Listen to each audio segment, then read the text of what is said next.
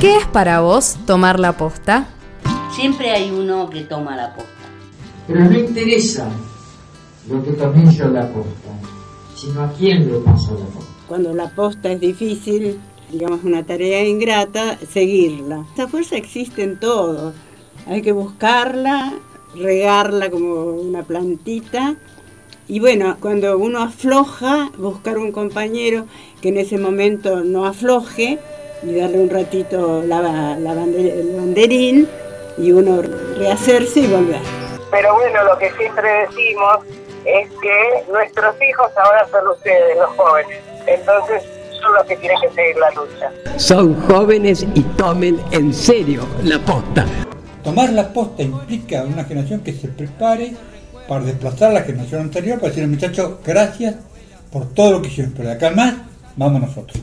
Eh, tomar la posta es justamente tomar la posta, ¿viste? La posta en una carrera de posta es, eh, vos vas corriendo y le entregas al que viene atrás el pergamino famoso ese y, el otro sigue corriendo. bueno, eso es, eso es entregar la posta. Que ustedes reciban el pergamino de una posta, si hay algo que corregir, vayan formándose o vayan enterándose de lo que es la historia, cómo se manejó la historia en derechos humanos.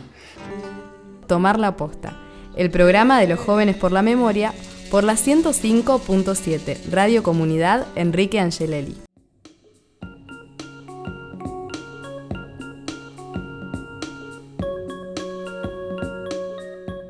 Muy buenos días, muy buenas tardes, muy buenas noches, queridísima audiencia. Damos comienzo a este nuevo Tomar la Posta, el programa de Les Jóvenes por la Memoria. Mi nombre es Daniel Fontomas y en una reducidísima mesa voy a presentar a mi único compañero de esta audición, señor Oscar El Trapo Marichelar. No sé si se escuchó, hace menos ruido de costumbre mi mate, pero acá estamos en un mano a mano casi hoy por hoy, eh, ya que nuestros compañeros, tanto Rocío como Malén, como la Male, perdón, y como Nicolás, no han podido en esta oportunidad acompañarnos por distintos motivos, distintas actividades que los tienen eh, marginados de esta, de esta edición eh, de tomar la posta, pero bueno, vamos a hacer lo posible porque no se note tanto su ausencia, aunque nosotros ya la notamos. Y además de todo eso, eh, que ustedes tengan un hermoso programa, como todos los programas de tomar la posta. Ah, no está bien que yo lo diga, ¿no? Pero son muy lindos nuestros programas, nuestros compañeros, nuestros conocidos y mucha gente que nos escucha nos los hace saber eh, le mandamos un beso a nuestros cumpas, los que no pueden estar, a los cumpas de Jóvenes por la Memoria, que siempre nos escuchan y nos dan sus devoluciones de cómo va el programa, qué, les ha parecido cada uno de ellos. Y también aprovecho, ya que estamos, y le mandamos un beso a los compañeros de Radio Comunidad Enrique Angelelli, tanto a Gloria como a Magín como a Pedro, que están ahí siempre al pie del cañón ante cualquier necesidad y que se encargan de poner al aire este programa cada vez que llega a sus manos. Excelente, un saludo enorme a, todos ellos. Me sumo, adhiero como para ahorrar palabras. Estaba pensando que para hacer la, audición un poco más, más agradable, más dinámica, empezamos a inventar este, voces. Vos podés hacer de, Malena y yo hago de Rocío. Y del Nico, bueno, no sé, ¿cómo podemos hacer? Podemos así como cambiar la voz, intentar cambiar el tono, como ¡Hola, soy! No me va a salir como Rocío igual, porque ella es muy correcta para hablar, tiene, tiene una modulación muy linda, un timbre muy agradable, entonces no es que Malena no lo tenga, pero bueno, Rocío estudió para eso. Claro, este, eh, la locución es lo suyo. La locución es lo suyo, exactamente. Trapito, recién decías que eh, mandabas saludos a nuestra alma mater, a Radio Comunidad Enrique Angelelli, pero no es la única radio que nos escucha, donde pueden escucharnos, perdón. Tal cual, eh, es una de las tantas radios que nos retransmiten la radio original, de donde surgió nuestro programa y desde el cual empezamos a, en esta noble tarea, como siempre me gusta decir, de la comunicación popular, pero también nos acompañan, por ejemplo, la radio La Riera de Chosmalal, que también retransmite nuestro programa, la radio FM Che y la FM Pocagullo, tanto de San Martín como de Junín. Eh, también acá en la ciudad de Neuquén nos retransmiten las radios virtuales, las radios eh, sí, virtuales se dice, ¿no? Radios eh, de vía internet, el navegante y las Casandras. Y también en lo que es la ciudad de Vietma, la radio, la radio Encuentro retransmite nuestro, nuestro programa. Todas radios amigas, radios comunitarias que ayudan a difundir no solo nuestra voz, sino la voz de los que no tienen voz, de las voces que no son escuchadas por los grandes medios de comunicación. Así que en esa noble tarea esperamos poder acompañarnos y que nos sigan acompañando durante mucho tiempo. Genial. También pueden escucharnos desde la atemporalidad absoluta. Sería como una doble temporalidad, porque ya de por sí el programa se retransmite en otras radios, esto se graba los domingos a la noche, y bueno, después las radios retransmiten cuando tienen lugares en sus agendas, y encima otra nueva temporalidad es a través de la virtualidad, porque estamos en las plataformas digitales, Anchor, eh, Spotify y Google Podcast. Pueden encontrarnos ahí como tomar la post. Y además también, porque somos unos pesades insoportables, estamos en las redes sociales como Jóvenes por la Memoria, en Facebook e Instagram. Tenemos un canal de YouTube que es eh, Tomar la Posta. Y además pueden escribirnos eh, mails a tomarlaposta.gmail.com. ¿Dije bien todo? ¿Me faltó algo? No, creo que no. No, está perfecto. Y lo que iba a decir es que a pesar de, ser dos, a pesar de la reducida eh, cantidad de, cuerpos en la mesa, el programa no deja de tener todo el contenido que siempre tiene, toda la información que siempre intentamos traerles sobre juicios, lo que son las efemérides. También estamos muy eh, atentos y muy nerviosos porque se, dentro de poco ya comienza la séptima etapa del juicio de la escuelita, de la cual vamos a intentar formar parte y traerles toda la información día a día de cómo va el avance de, de ese juicio sesión a sesión para poder eh, hacer memoria y estar presentes, ¿no? Como dice nuestro, nuestro, muchas de nuestras intervenciones en redes sociales tenemos que estar y como jóvenes decidimos estar ahí y obviamente como jóvenes por la memoria no podíamos faltar. Sí, está bueno aclarar a eso que decís, Trapo, que en Facebook e Instagram estamos subiendo toda la información que compete al juicio, el séptimo tramo de la escuelita, último tramo además, después de un periodo de 12 años de juicios de, del juicio de delitos de, por delitos de lesa humanidad aquí en, Neuquén. Así que les invitamos a que estén atentos ahí a toda la información que, vamos brindando. Porque además está en este contexto de pandemia, eh, las audiencias están bastante atropelladas este, con respecto a su, a su difusión, la presencialidad es limitada, si no se puede seguir desde la web, y ahí estamos este, tanteando a ver qué tan efectiva es la, página que lo va a retransmitir. Bueno, esto lo vamos a estar charlando también a, lo largo del programa. Y bueno, y para, para iniciar nuestro programa vamos a compartir el primer momento musical.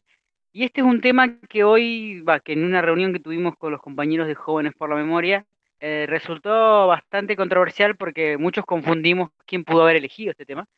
Eh, de hecho, yo creí que había sido Lauta y después me, enteré que no, que no había sido Lauta, que había sido otra persona. Eh, que, se, que es un tema de la banda Guillermina, que es, que es un tema de Silvio Rodríguez llamado Juego a que me regalo un 6 de enero. Y es un tema que es bastante fuerte, bastante potente y a mí sinceramente me gustó mucho. De hecho, muchos creyeron que lo había pedido yo por la onda rock que tiene. Así que vamos a escucharlo y lo vamos a compartir con todos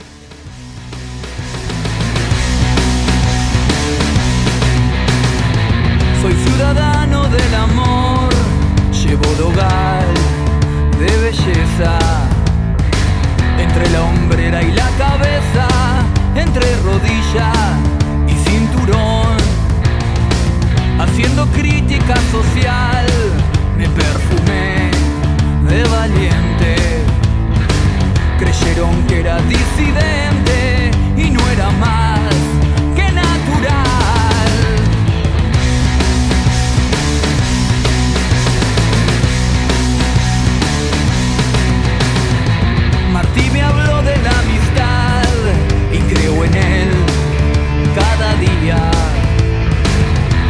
cruda economía.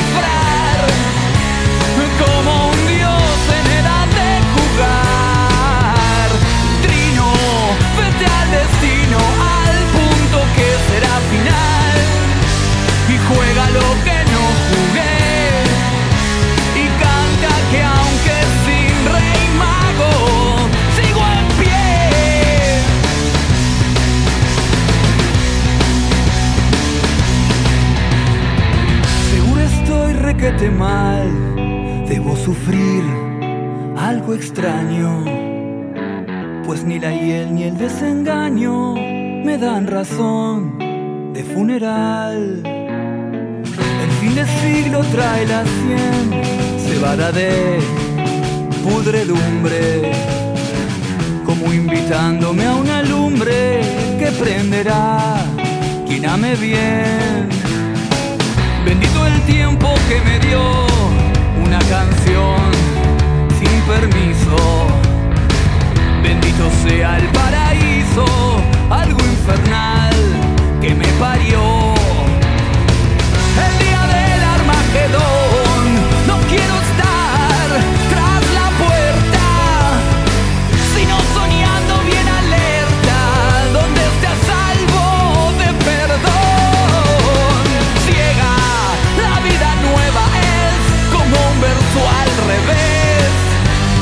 Como amor por descifrar, como un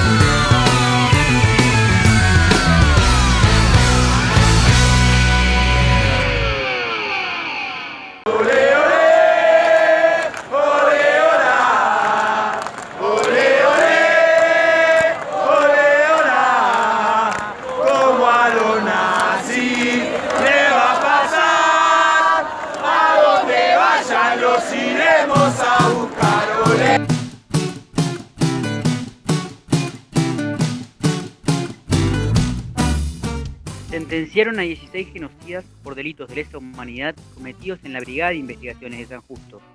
El dictamen fue el 2 de diciembre y estuvo a cargo del Tribunal Oral Federal número 1 de La Plata.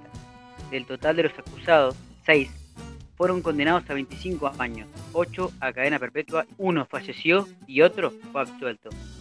Por este último, los organismos de derechos humanos declararon que apelarán. Entre los sentenciados se encontraba Miguel Echecolás, que cuenta ya con su octava condena perpetua.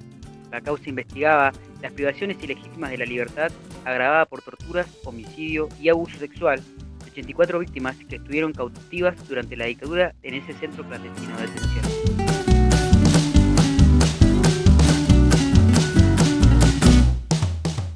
Se llevarán a cabo audiencias de siete juicios por delitos de lesa humanidad a lo largo del país entre el 7 y el 10 de diciembre. El lunes 7 a las 9.30 será por los vuelos de la muerte en Campo de Mayo.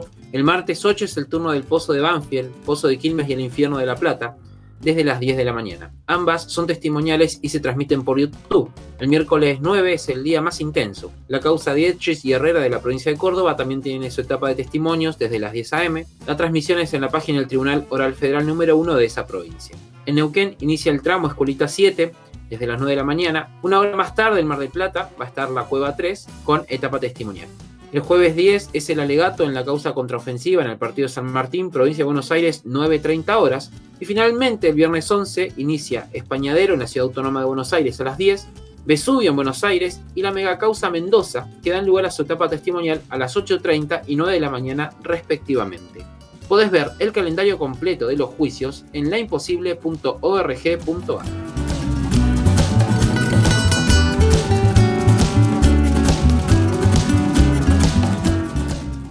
Organismos de Derechos Humanos exigen a Alberto Fernández la apertura total de los archivos de la dictadura. Este jueves 3 se presentó el petitorio por la apertura total de los archivos desde el 74 hasta el final de la dictadura. Esto fue parte de una campaña impulsada por el encuentro militante Cachito Fuchman, junto a otros organismos de derechos humanos como el Encuentro Memoria, Verdad y Justicia. Desde la Asociación de Detenidos Desaparecidos se explican que toda la información fue aportada por los testigos y los sobrevivientes. Además reclaman que la premisa que indica que todos los archivos fueron quemados no es verdadera y aún quedan datos por aportar. Podés leer la nota completa en anred.org.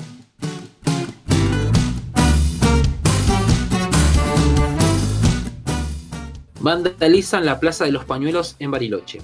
Fue el 3 de diciembre y denuncian que no es la primera vez que en el centro de la ciudad río negrina se expone esta muestra de odio.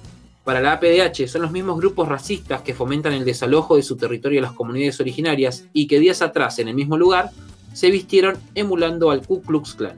Estas expresiones fueron repudiadas por la Regional Bariloche de la Asamblea Permanente por los Derechos Humanos. Tati Almeida, en representación de Madres de Plaza de Mayo, línea fundadora y otras organizaciones también adhirieron al comunicado. Podés leer la nota completa en el tabanodigital.com.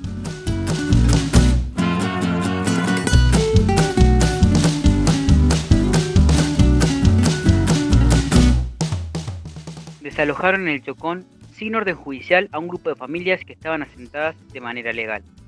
El 30 de noviembre, un operativo policial agredió a un grupo de 14 familias que ocupan el espacio provisional que el municipio les entregó para un loteo social. Cinco ya fueron desalojadas rompiendo las casillas de madera improvisada. Desde las familias denuncian que el operativo fue sin orden judicial y sin mediar previo al ataque. Podés leer la nota completa en el tabanodigital.com.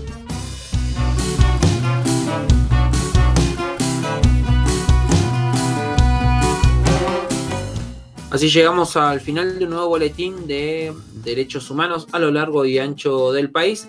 Les volvemos a recomendar, revisen la página laimposible.org.ar, allí está el calendario completo de todos los juicios por delitos de lesa humanidad que se están llevando adelante en estas instancias.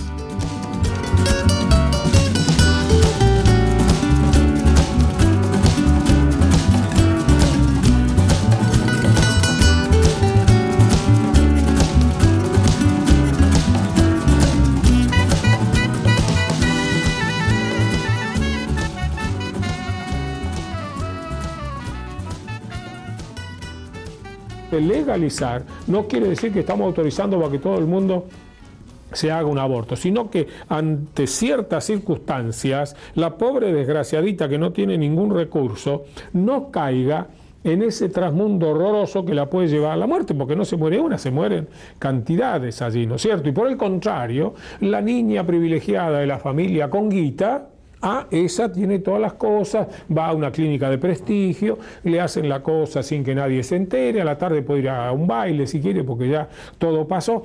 Esa desigualdad a mí no me gusta.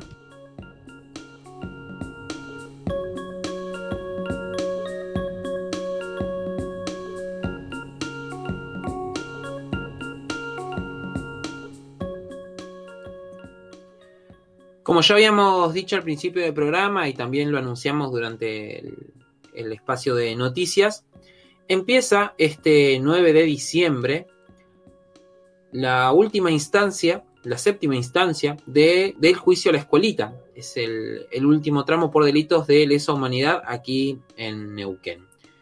Se van a juzgar a 15 ex integrantes de Fuerzas Armadas y Fuerzas de Seguridad Provincial y Nacional por delitos de lesa humanidad que fueron cometidos durante la dictadura del 76, contra 20 víctimas, de las cuales 9 continúan desaparecidas. Los y las jóvenes secuestradas fueron de distintas localidades de Neuquén y Río Negro mediante los operativos de junio de 1976. Las audiencias que comienzan el próximo 9 se van a desarrollar hasta el 17 inclusive, y que van a ser miércoles y jueves de cada semana, y continuarán en el 2021. Se van a estar desarrollando con lo que va a ser este protocolo protocolo de pandemia. Algunas de las cuestiones que, hay que tener en cuenta en, este tramo. Es la primera vez que se va a juzgar la violencia sexual como delito autónomo. Entiéndase que es algo que ya se viene realizando en distintos juicios, algo que ya se viene juzgando, pero aquí en Neuquén es la primera vez.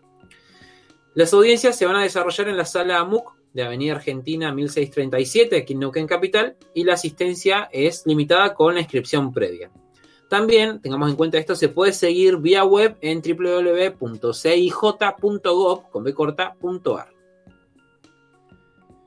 Las audiencias se van a realizar a puertas cerradas, donde habíamos dicho, en el local de AMUC, y es, a fin de garantizar la difusión de las audiencias, se va a transmitir en vivo por el sitio web que dijimos del Centro de Información Judicial.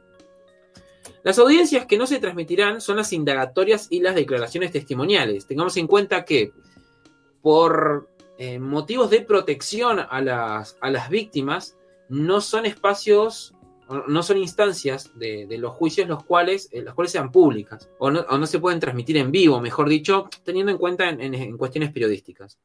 Se tienen que respetar sobre todo los criterios de seguridad e higiene, como por ejemplo asistir con eh, elementos de, de barrera como tapaboca y barbijo. Cuando las personas entran, se va a tomar la temperatura a cada persona que ingrese en la sala Después, eh, la limpieza de la sala de otros elementos se va a realizar antes del inicio de cada audiencia y luego de las declaraciones presenciales y una vez finalizado el debate. O sea que va a haber higienización eh, constantemente. También va a haber un control posterior a la audiencia en el cual cada, cada persona a la cual concurrió en forma presencial al juicio tiene eh, un espacio en el cual informar si tiene o tuvo algún síntoma compatible con COVID-19. Con respecto a la participación presencial con todos los, los, eh, cuidados que veníamos mencionando, bueno, eh, habíamos dicho que era limitada, son 35 personas en la sala, ¿sí? la asistencia es con acreditación previa y además, una vez que confirman el espacio a ocupar en la sala, se nos va a enviar una declaración jurada que conste que no se poseen síntomas ni hubo contacto estrecho con algún caso de COVID-19 en los últimos 14 días, y este documento se envía por correo una vez aprobada la acreditación. ¿no? no se va a autorizar el ingreso con efectos personales, como por ejemplo mochilas, computadoras, bolsos, entre otras. ¿Cómo podemos acreditarnos para este, asistir a los juicios en forma presencial? Bueno, hay una prioridad primero a tener en cuenta que son eh, acompañantes y familiares de víctimas y organismos de derechos humanos. Después, la acreditación se va a realizar 48 horas antes de la audiencia y es a través de un email, es acreditaciones juicio.gmail.com. Bien, en este correo hay que enviar el nombre completo y el DNI. Después, en cuestiones de asistencia a los medios de prensa, hay una reserva de cinco lugares exclusivos para, estos profesionales. También la acreditación se realiza 48 horas antes de la audiencia. También al email acreditacionesjuicio.gmail.com. Y en este caso, a lo que ya habíamos dicho, nombre completo, DNI, tenemos que agregar el medio de comunicación al cual se está representando. Sí, por ahí, ahí eh, plantear, ¿no? Que en este caso tenemos que estar, que nosotros planteamos como consigna, junto con los compañeros de las distintas organizaciones de derechos humanos, busca un poco hacer saber a la población de que los juicios se están llevando adelante, que tiene todas estas limitaciones que vos mismo estabas explicando ahora para la participación, pero que la intención es que todos estemos atentos, que todos podamos seguir desde los distintos lugares, desde los medios de comunicación, desde la página que se puede seguir el juicio, eh, las distintas alternativas, porque como es la última etapa de un juicio que ya, ya está culminando aquí en nuestra zona, es importante para reconocer y, reconstruir nuestra historia y, como siempre decimos nosotros, seguir haciendo memoria. En este caso, logrando obtener la justicia que tanto tiempo fue reclamada y por la cual se ha luchado tanto en la calle. Sí, recordamos que el, primer juicio o la primera instancia de, juicios de, de, delitos de lesa humanidad aquí en, en, Neuquén eh, fue en el 2008, recién. Y teniendo en cuenta que esta es la séptima y última etapa, o sea, es que no ha sido tampoco un juicio por año claro como se había, como se había solicitado, sino que hubo en el medio postergaciones y dilaciones en, en los distintos espacios de las audiencias. Sí, o sea, no solo que se, eh, fueron más de 30 años de lucha para obtener que se puedan volver a jugar a los, genocidas, sino que además cuando empezaron los juzgamientos también ha habido dilaciones, también ha habido postergaciones, casos que ha permitido eh, escapar de la justicia a través de muerte natural a muchos de los imputados, no acá en Neuquén, sino en todo el país también. Así que nada, queremos que, la, que, todos sepan que los juicios se hacen, que todos se enteren de lo que está sucediendo y sobre todo también que que demostrar de una forma mm, taxativa que la justicia se hace en tribunales eh, del Poder Judicial de la Nación, de donde está eh, permitido la legítima defensa de los acusados, algo que ellos no le permitieron a las personas que desaparecieron. Y nada, desde ese lugar creemos que estamos haciendo el camino de recuperación de nuestra, de nuestro, de nuestra patria, por decirlo así, de nuestra, de nuestra sociedad, ya que la única manera de poder iniciar eh, pasos hacia adelante, de reconciliar un país, es con la justicia y con la verdad eh, por delante. Así que nada, eso quería aportar a lo que vos estabas comentando, toda esta información sobre el juicio. que me parecía importante tener en cuenta. Sí, eh, te agradezco la, la intervención porque además hace más allá, porque estas son, estas son cuestiones más que hacen a la, a la, a la información técnica de lo que va a ser el juicio, pero, pero darle esta, esta mirada con respecto a su importancia eh, me parece vital y es algo que no, no tenemos que dejar pasar. Eh, un- una de las, de las cuestiones que tiene también este juicio es que se va a, a juzgar todo lo que fue el operativo Cutralcó en el año 76, donde se llevaron a, varios estudiantes y muchos de ellos continúan este, desaparecidos. Y también lo que son los vuelos clandestinos, no confundir con los vuelos de la muerte, aquellos vuelos donde salían los, los, detenidos en, este, hacia un avión y eran arrojados hacia el río de la Plata o el mar argentino. En este caso se trata de traslados ilegales a lo que era la, eh, la escuelita, pero de eh, Bahía Blanca. Comprendemos que el, el país durante la dictadura fue dividido en cinco zonas. ¿sí? La zona 5 correspondía a todo lo que es la, la parte de la Patagonia y la cabecera de esa zona era Bahía Blanca.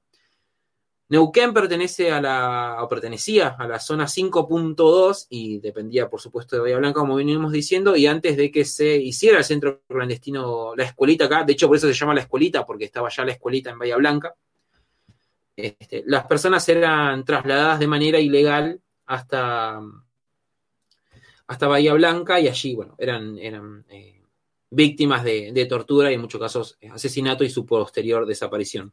En este caso, ya habíamos dicho, van a ser juzgados 15 genocidas.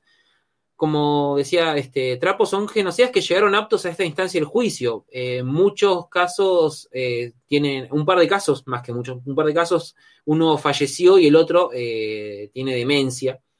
Entonces no, no están en condiciones de, de, poder participar de juicio, no están en condiciones de ser juzgados. Me parece importante que eh, los mencionemos. Son Carlos Alberto Tafarrel, coronel retirado, Desiderio Penchule, a policía retirado, Jerónimo Hernio Huircaín, comisario retirado de la Policía de Río Negro, Jorge Alberto Sosa, subcomisario retirado de la Policía Federal de la Delegación Euquén, Jorge Eduardo Molina Escurra, coronel retirado de Inteligencia del Ejército, Jorge Héctor Di Pasquale, teniente coronel retirado, ex jefe de la primera sección del Destacamento de Inteligencia 182 de Neuquén, Jorge Horacio Granada, teniente coronel retirado, Miguel Ángel Cancrini, comisario retirado de la Policía Federal y piloto también, Norberto Eduardo Condal, coronel retirado, Oscar Lorenzo Reinhold, coronel retirado del Ejército Argentino, es jefe de inteligencia del Comando de la Brigada de Infantería Montaña 6, Osvaldo Antonio Laurela Cripa, coronel retirado, Sergio Adolfo San Martín, ex jefe de la primera sección del Destacamento de Inteligencia, Walter Bartolomé Tejada, coronel retirado,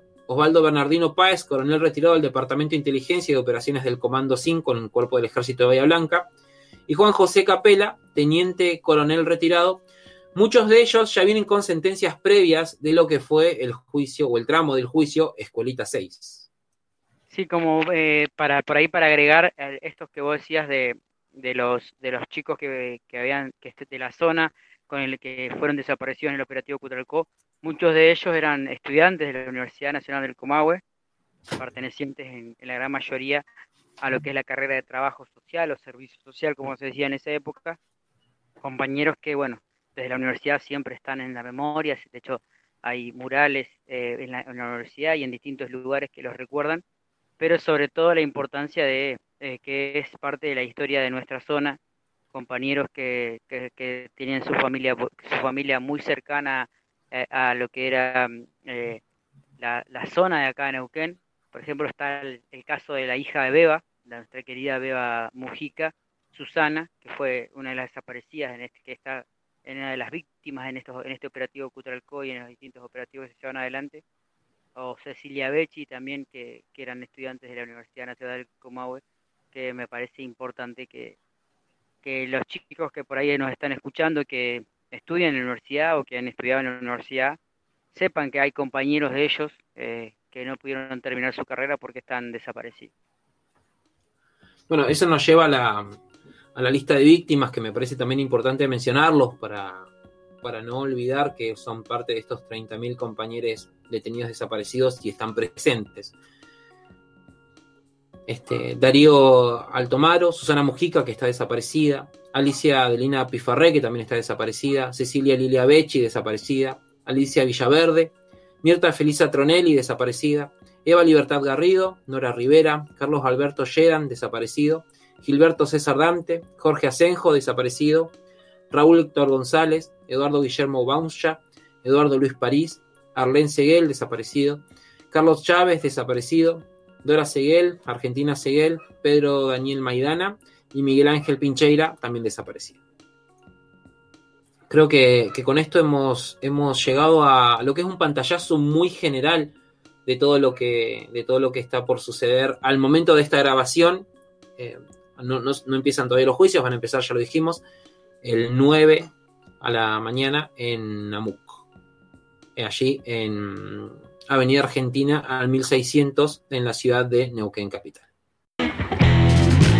Allí, en las antípodas de sus mentes, allí en el otro mundo de cada uno, sientan cómo se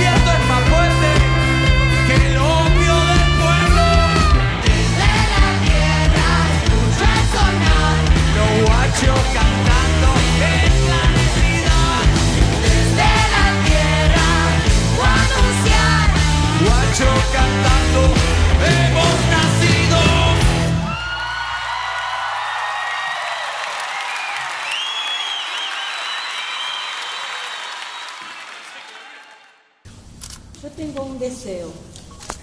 Es personal y es de madres. Voy a creer en el poder judicial cuando sea independiente, ágil y humano. Nada más.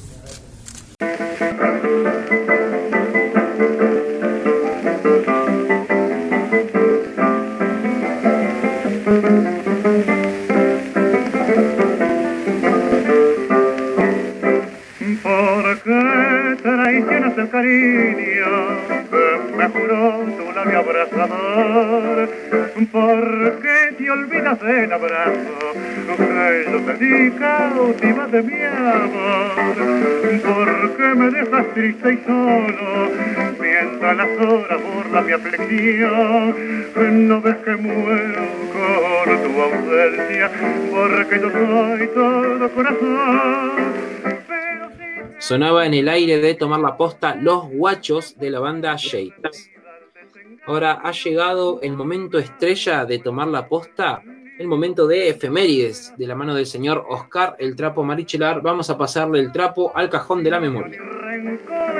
con la franca sonrisa de mis labios, porque tu vida, mi adoración, porque yo soy todo corazón, porque tu vida, mi adoración, porque yo soy todo corazón. Es este lindo de ternura. Bueno, muchas gracias por la presentación, Daniel. Y bueno, como escuchamos por ahí de fondo, estamos escuchando el tema de Julio de Caro y Carlos Gardel, Todo Corazón, que hace un poco marco a, a lo que es la sección de efemérides, pero también tiene mucho que ver con una de las efemérides, ya que el 11 de diciembre se celebra el Día Nacional del Tango, ya que es el mismo día en el que nacen eh, Julio de Caro y el señor eh, Carlos Gardel. Además, bueno, no quiero pasar el chivo, pero también es el, el nacimiento de otro grande del tango, como soy yo, que es mi cumpleaños, así que el 11 de diciembre también. Así que somos tres grandes que nacemos el, el 11 de diciembre. Cuánta humildad hay acá, señor. No, pero dije, no, lo digo o no lo digo, pero dije, bueno, ya que estamos. Así que, nada, es por el día, por el nacimiento y por lo que es Carlos Gardel y Julio de Caro, desde los distintos sectores del tango se ha declarado este día el Día Nacional del Tango, así que es un buen día para escucharse un buen tango y de paso acordarte de estos, dos grandes de nuestra, de, nuestra música nacional que tanto nos han dado para, para recordar este, este bello, esta, esta bella música. Y bueno, y ahora sí, pasando a, a otras efemérides, por ejemplo, el 8 de diciembre de 1977 se provocaba lo que es la desaparición de las 12 personas de la iglesia de la Santa Cruz, como sea como los 12 de la Santa Cruz, entre los que se encontraban eh, lo que es el grupo fundador de Madres de Plaza de Mayo y las monjas Alice Dumont y Leonie, Du- Leonie Duquet. En la noche del 8 de, de diciembre se celebraba la fiesta de la Inmaculada Concepción de María, cuando fueron secuestradas las madres Esther Balester- Balesterino de Coriaga y María Eugenia Ponce de Bianco, la monja francesa Alice Dumont y las militantes Ángela Watt, Gabriel Orane, Raquel Wills y Patricio Oviedo. Terminaron la reunión para organizar una colecta de dinero con el fin de publicar una solicitada en el diario de la Nación con los nombres de sus familiares, con la intención de hacerlo esto el día 10 de diciembre, bajo el título Por una Navidad en paz, solo pedimos la verdad. Eh, esa solicitada, la intención era, lleva- era que sea eh, financiada con esos fondos que se estaban buscando eh, recolectar. Y van a ser eh, ese mismo día, un grupo de tareas de la ESMA secuestró a, a Remo Berardo en su atelier del barrio La Boca y a Horacio Aníbal Elbert y José Luis Fondevila del bar Comet.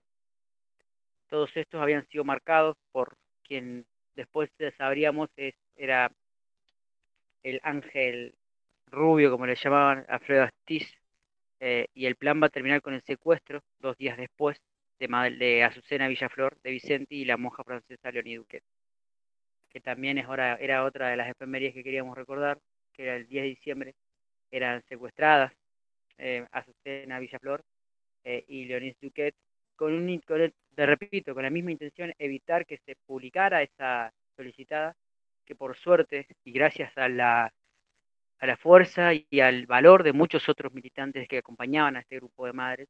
eh, se publicó esa solicitada, no pudieron evitarlo. Se lo hizo tanto en el diario La Nación como en el diario eh, el Buenos Aires Herald, que era una, un lugar donde la voz de los de los militantes de los derechos humanos y los familiares desaparecidos, por lo menos era escuchada. Eh, así que nada, queríamos recordar a estos militantes que dieron muchísimo para que los derechos humanos sean algo importante en la sociedad argentina y sobre todo que dieron el ejemplo y entregaron su vida en pos de buscar a sus familiares primero y en hacer justicia por todos ellos después. Me parece que es bueno y digno escucharlo. También eh, este, este hecho particular, la desaparición de las dos monjas francesas, fue lo que permitió mantener vivo eh, alguna posibilidad de justicia en los años de impunidad, ya que desde la Embajada de Francia y desde las distintas eh, organizaciones de derechos humanos, a través de este, de este caso particular, de que eran dos extranjeras que tenían cierta protección por tanto por parte del Vaticano como por parte de lo que es eh, Francia, obligado a la justicia argentina en la necesaria recopilación de datos, investigaciones, lo que permitió a los organismos de derechos humanos mantener viva la lucha por, por poder juzgar y lograr que finalmente se pudiera juzgar a los genocidas aquí en la Argentina. Otra de las eh, efemérides y que tiene mucho que ver con esto de juzgar a los genocidas es que el 9 de diciembre del 85 se dictaba la sentencia del juicio a la Junta, condenando a Jorge Rafael Videla, a Emilio Dardo Macera a reclusión perpetua y bueno y otras otras otras otras eh, sentencias más que vamos a escuchar en el siguiente audio. Se ha examinado la situación preexistente a marzo de 1976, signada por la presencia en la República del fenómeno del terrorismo que, por su extensión, grado de ofensividad e intensidad, fue caracterizado como una guerra revolucionaria.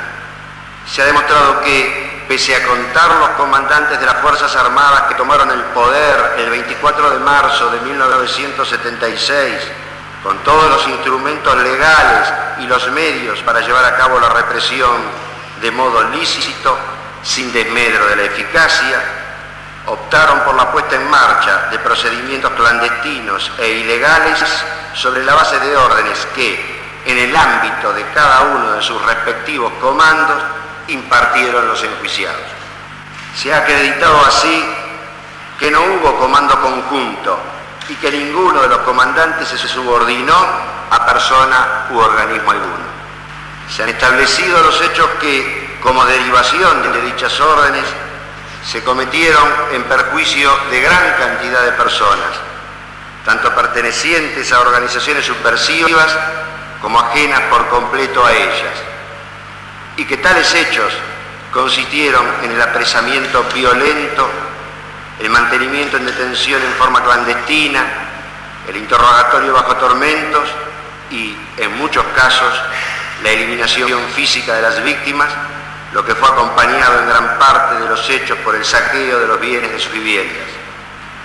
Se ha acreditado igualmente que tales actos tuvieron una extensión diferente en el ámbito de cada una de las Fuerzas Armadas generalizados y cuantitativamente mayores en el caso del ejército, a quien cabía la responsabilidad primaria en la lucha, circunscriptos a algunas bases navales y en particular la Escuela de Mecánica en el caso de la Armada, y limitado tan solo a tres partidos de la provincia de Buenos Aires en el caso de la Fuerza Aérea.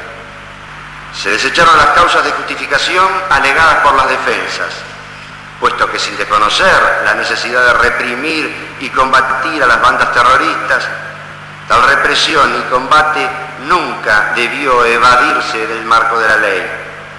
Mucho más cuando las Fuerzas Armadas contaban con instrumentos legales vigentes desde antes del derrocamiento del gobierno constitucional. Podían declarar zonas de emergencia, dictar bandos, efectuar juicios sumarios, y aún aplicar la pena de muerte. Se ha comprobado por declaraciones de los más altos jefes militares que participaron en las operaciones antisubversivas que las órdenes fueron verbales, que los operativos y las detenciones eran encubiertos, que las demás fuerzas legales no debían interferirlos, que las personas aprehendidas no eran puestas a disposición de la justicia civil ni militar salvo en contados casos, que no se debía dar información sobre las detenciones, ni siquiera a los jueces, y que los apresados permanecían en lugares de detención ubicados en unidades militares o que dependían de ellas. Es por todo ello, de acuerdo a lo dispuesto en los artículos 400 y 401 del Código de Justicia Militar, que el Tribunal, por unanimidad, falla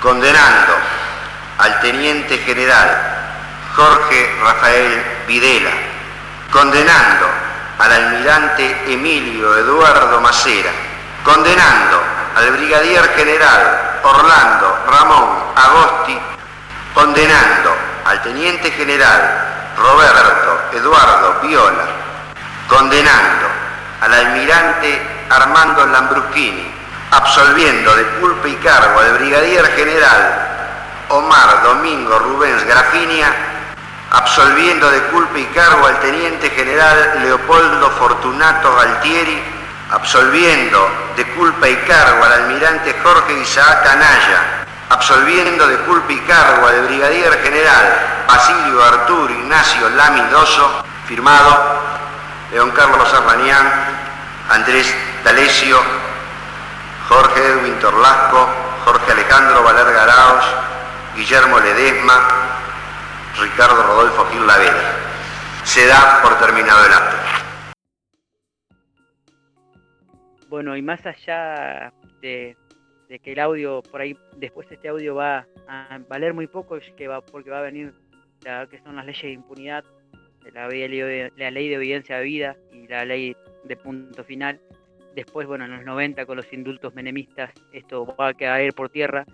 Pero lo importante de aquel juicio y a que se haga tan cercano en el tiempo al final de la dictadura, marcó en la sociedad argentina una sensación y una necesidad de justicia que fue quizá esa, esa, esa, esa lucecita, ese fueguito que las madres mantuvieron prendido, que las abuelas también mantuvieron prendido, y lo sostuvieron y lo, y lo agrandaron con el tiempo para lograr que finalmente en el 2003 y 2004 se declarara la inconstitucionalidad de esas leyes, la inconstitucionalidad de los indultos y permitiera esto que estamos viviendo hoy, que vamos a vivir en estos días acá en la región, de juzgar a los genocidas y hacerlo en el, en el más amplio sentido de la, de la, justicia y con todas las garantías constitucionales que les, que, les, que les ameritan a ellos y a nosotros como parte de la nación argentina. Así que eh, nada, me parece importante porque por ahí con el tiempo, la, tanto la figura de Alfonsín como la de aquel juicio en ese momento, para muchos ha sido bastante eh, o, eh, oscurecida o una, una, cortina de neblina se tiró sobre ella por todo lo que sucedió después, pero me parece que lo importante y lo más importante para rescatar de, de ese juicio es que fue el principio y fue el que marcó un poco el camino. Después, bueno, las idas y venidas de la política y de la situación nacional obligaron a los organismos de derechos humanos a tomar la calle y mantenerse en la lucha para que hoy por hoy podamos decir que se ha juzgado a los genocidas y se sigue juzgando a los genocidas en la Argentina. Y también, bueno, el 10 de diciembre es el Día Internacional de los Derechos Humanos, eh, que, que conmemora lo que es la sanción de la Declaración Universal de los Derechos del Hombre en 1948, de los derechos humanos, perdón, de 1948. Es por eso que se eligió en su momento que Alfonsín, una vez ganando las elecciones de 1983, para iniciar la restauración democrática, asumiera un 10 de diciembre. Es por eso que la marcha de la resistencia de las Madres de Plaza de Mayo se hace todos los 10 de diciembre.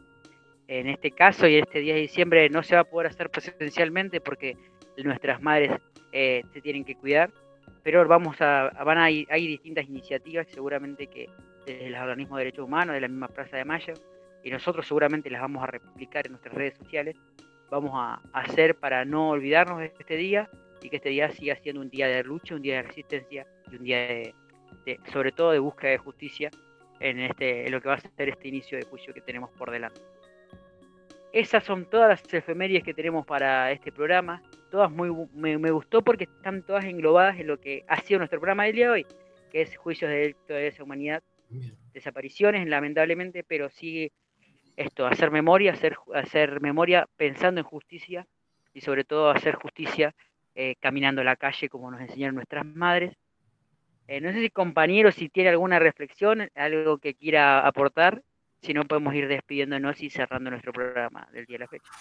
Me gustaría recordar algo que, que lo mencionaste vos brevemente, y creo que lo hablamos también en el programa anterior, que por qué, por qué son tan importantes los, lo- los, juicios a, la, a los genocidas. Eh, pienso sobre todo en, más allá de la importancia y la construcción de memoria y la reivindicación, que por supuesto eso es indiscutible, pienso también en, en cómo, en cómo lo- los genocidas están, están siendo juzgados dentro de los marcos democráticos, completamente alejados de lo que, de lo que fueron sus mecanismos de juicios, por decirlo, de juicios y condena directamente, porque eran los mismos jueces, este, eh, fiscales y verdugos. Los... Entonces, eh, ha- hago una reflexión con esto, ¿cuál es la importancia de la... Digo, pensando que, que- que que en todas las etapas históricas donde hubo juicios de, contra los delitos de lesa humanidad, este, hubo también sus detractores y negadores, y, y pensando también en, en la, en la frase fácil de que vuelvan los, los militares, eh, bueno, ¿cuál es la importancia de poder desarrollar este tipo de, juicios en, instancias de la democracia? Que es como, consideramos que tienen que ser desde los derechos humanos. ¿no? Es una búsqueda revanchista, no es una venganza. No estamos buscando que les suceda lo mismo que, les, que hicieron ellos con, con la- la- las abuelas, con las madres, con las hijas, con los hijos que ya no están, sino que estamos buscando justicia. Y es, es algo que, que me quedó muy presente también de, Jaime de Nevares en su documental, El último viaje, en el cual a él van en la camioneta ¿no? y le preguntan, pero don Jaime, como, ¿qué onda? ¿Estamos buscando venganza con toda, con toda esta cuestión de que queremos a los genocidas en la cárcel, de que no queremos olvido, de que no queremos perdón? Y Jaime le responde, no, lo que queremos es justicia. No queremos que ellos sufran tortura como sufrieron nuestros hijos, sino que queremos que, este, que paguen por lo que hicieron. Justo que nombraste a don Jaime, yo cuando estábamos hablando del juicio de la escuelita, eh, me acordé de él, porque en un momento en, este, en esa misma declaración él dice que, porque le preguntan, ¿se puede haber, puede haber reconciliación en el país? Y él responde eh, que para haber reconciliación, primero tiene el, el que realiza la ofensa, por decirlo así, cuando alguien, entre dos personas, cuando se pelean, quien realiza la lo- la ofensa, lo primero que tiene que hacer es reconocer que realizó un acto que en detrimento del otro. Y ese es el primer paso que, por ejemplo, los militares no quieren cumplir. Aún hoy muchos de los militares que declaran niegan haber sido parte de, uno, de un aparato represivo ilegal que mataba y desaparecía gente. Dice, el segundo paso, después de que la persona que cometió el error reconoce el error, es pedir disculpas. Otra cuestión que jamás han hecho. Siempre han hablado de que era una guerra justa, de que ellos era, esto era parte de una, de una guerra contra, contra el la subversión y que ellos estaban haciendo lo correcto. Entonces, ninguno de esos dos pasos es posible, entonces no es posible la reconciliación. Y lo que sí dice, sí es posible la reconciliación de un país una vez que su democracia logra subsanar los errores de las dictaduras. En este caso, él planteaba esto que vos decías, hacer justicia, subsanar, curar esas heridas, ha- hacer lo mejor posible porque esas heridas se curen y, a partir de, que las heridas sanan de manera democrática y de manera justa, avanzar hacia una posible unión nacional. Me parece que, de hecho hay un documento muy lindo que escribe el obispado de Neuquén sobre, ante la propuesta de reconciliación de Menem después de los indultos, planteando esto mismo, cuáles serían los pasos necesarios para una reconciliación nacional, lo cual es, obviamente ninguno de ellos quiere ser cumplido ni por Menem en ese momento, ni por lo que son los represores. Pero lindo recordar siempre a don Jaime, así que gracias por traerlo a la memoria, Daniel. Y bueno, yo de esta manera me voy a despedir de todos ustedes, o nuevamente mandándole un gran abrazo y un gran saludo a Gloria, Magiña, Pedro, estos compañeros de Radio Comunidad, que nos ayudan, como siempre me gusta cerrar, en esta noble tarea de la comunicación popular y que nos han abierto las puertas de su casa. Sobre todo quiero, voy a, voy a tomarme un segundito más para mandarle un fuerte saludo a Magín, porque eh, tuve la oportunidad de hablar con gente, yo ah, trabajo en el Museo de Historia de la Ciudad, y hay gente que me contaba de que dice, una señora nos contaba que hay una carta por la cual su esposo pudo salir de, de la cárcel, que estaba firmada por Magín. O sea, en épocas que mucha gente no se animaba a, ni a siquiera abrir la boca, gente como Magín, gente como Jaime Nevares firmaba cartas pidiendo la libertad de personas. Entonces, reivindicarlo al compañero y nada, mandarle un fuerte abrazo tanto a él como a Gloria como a Pedro, pero me acordé justo ahora con lo que vos con, lo que hablábamos de Jaime y quería, no quería dejarlo pasar. Bueno, hiciste que, que se me ponga la, la piel de gallina con, con este último comentario. Muchas, muchas gracias por compartirlo, Trapo. Eh, bueno, yo extiendo el saludo a, a los compas de, Radio Comunidad, a, Pedro, a Gloria y a Magín, y quería también personalmente, este, ¿por qué no me, adueño y digo que también puede ser en, nombre de Jóvenes por la Memoria el agradecimiento por la confianza? Nosotros, para, nosotros participamos en la cobertura colaborativa con el sindicato de prensa de Neuquén y los compas de Radio Comunidad nos han permitido representarles como medio de comunicación dentro, del, dentro de los espacios de prensa para esta última etapa del juicio. Así que este, nuestro agradecimiento también a, esa confianza y al compartir la militancia, porque son personas que, por supuesto, en cuestiones de experiencia nos pasan el trapo, no, el marichelar justamente, y este, no tienen ningún tapujo en compartirte esa experiencia e incluso impulsarte para que vos hagas la propia también. Así que reitero los, los, agradecimientos. De esta forma yo también me despido. Pueden encontrarnos, ya saben, toda la información de los juicios y todo lo que vamos haciendo en nuestro Facebook e Instagram, Jóvenes por la Memoria. También pueden encontrarnos en Spotify, en Anchor en Google Podcast. Mi nombre es Daniel Fontomas. Estuve perfectamente bien acompañado por el señor Oscar El Trapo Marichelar. Saludos a los compas de Tomar la Posta, a los compas de Jóvenes por la Memoria. Nos despedimos con un tema musical. Se llama No me toques mal de la muchacha y la otra. También para tener en cuenta que en estos tiempos se está debatiendo la interrupción voluntaria del embarazo en la Cámara de Diputados y es algo que no tenemos que eh, no queremos dejar pasar, así que este, el, el aborto legal ya.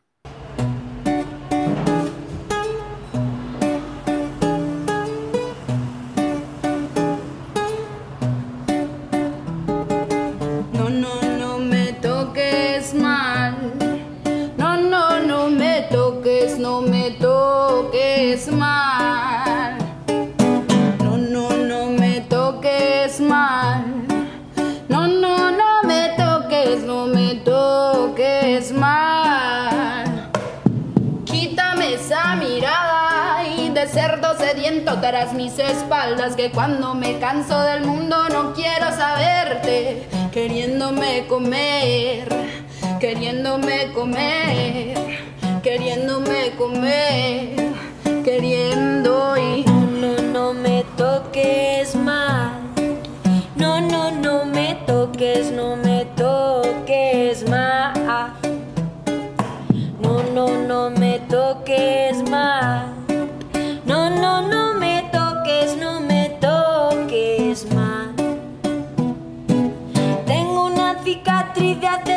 Tengo mil heridas en el ombligo y soy una bruja rebelde que ya no se traga el olvido. Quiero caminarme en la selva entera, sin miedo a la oscuridad, devorarme tus carreteras, juntar en mi grito el grito de mis muertas para tumbarte la guerra y no, no, no me toques mal.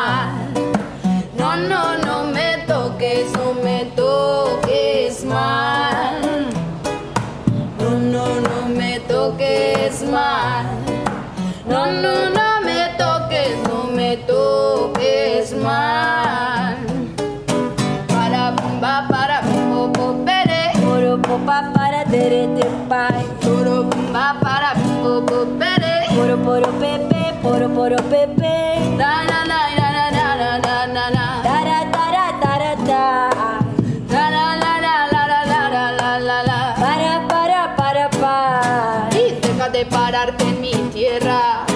de devorar mi confianza. Deja de pararte en las aceras moviendo las manos para levantar faldas. Y deja de pararte en mi tierra. Deja de devorar mi confianza. Deja de pararte en las aceras moviendo las manos para levantar faldas. Y deja de pararte en mi tierra. Deja de devorar mi confianza. Deja de pararte en las aceras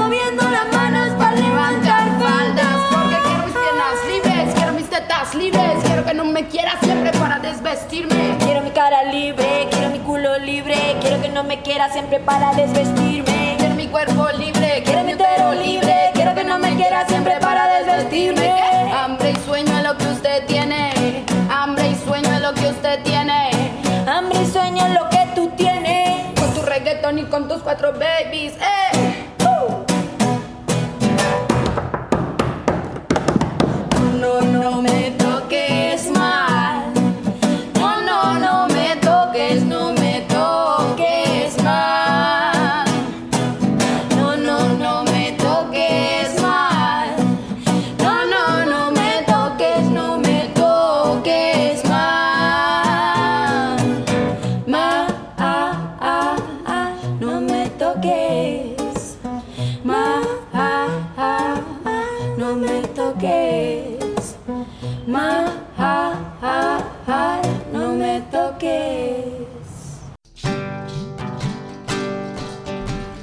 para vos tomar la posta? Siempre hay uno que toma la posta. Pero no interesa lo que tomé yo la posta, sino a quién le paso la posta. Cuando la posta es difícil, digamos una tarea ingrata, seguirla. Esa fuerza existe en todo. Hay que buscarla, regarla como una plantita. Y bueno, cuando uno afloja, buscar un compañero que en ese momento no afloje y darle un ratito la, la bander- el banderín y uno rehacerse y volver. Pero bueno, lo que siempre decimos es que nuestros hijos ahora son ustedes, los jóvenes. Entonces son los que tienen que seguir la lucha. Son jóvenes y tomen en serio la posta. Tomar la posta implica una generación que se prepare para desplazar a la generación anterior, para decirle, muchachos, gracias por todo lo que hicieron, pero de acá más, vamos nosotros. Eh, Tomar la posta es justamente tomar la posta, ¿viste? La posta de una carrera de posta es, eh, vos vas corriendo y le entregas al que viene atrás el pergamino famoso ese y el otro sigue corriendo. bueno, eso es, eso es entregar la posta. Que ustedes reciban el pergamino de una posta. Si hay algo que corregir, vayan formándose o vayan enterándose de lo que es la historia, cómo se manejó la historia en derechos humanos. Tomar la posta. El programa de los jóvenes por la memoria por la 105.7 Radio Comunidad Enrique Angelelli.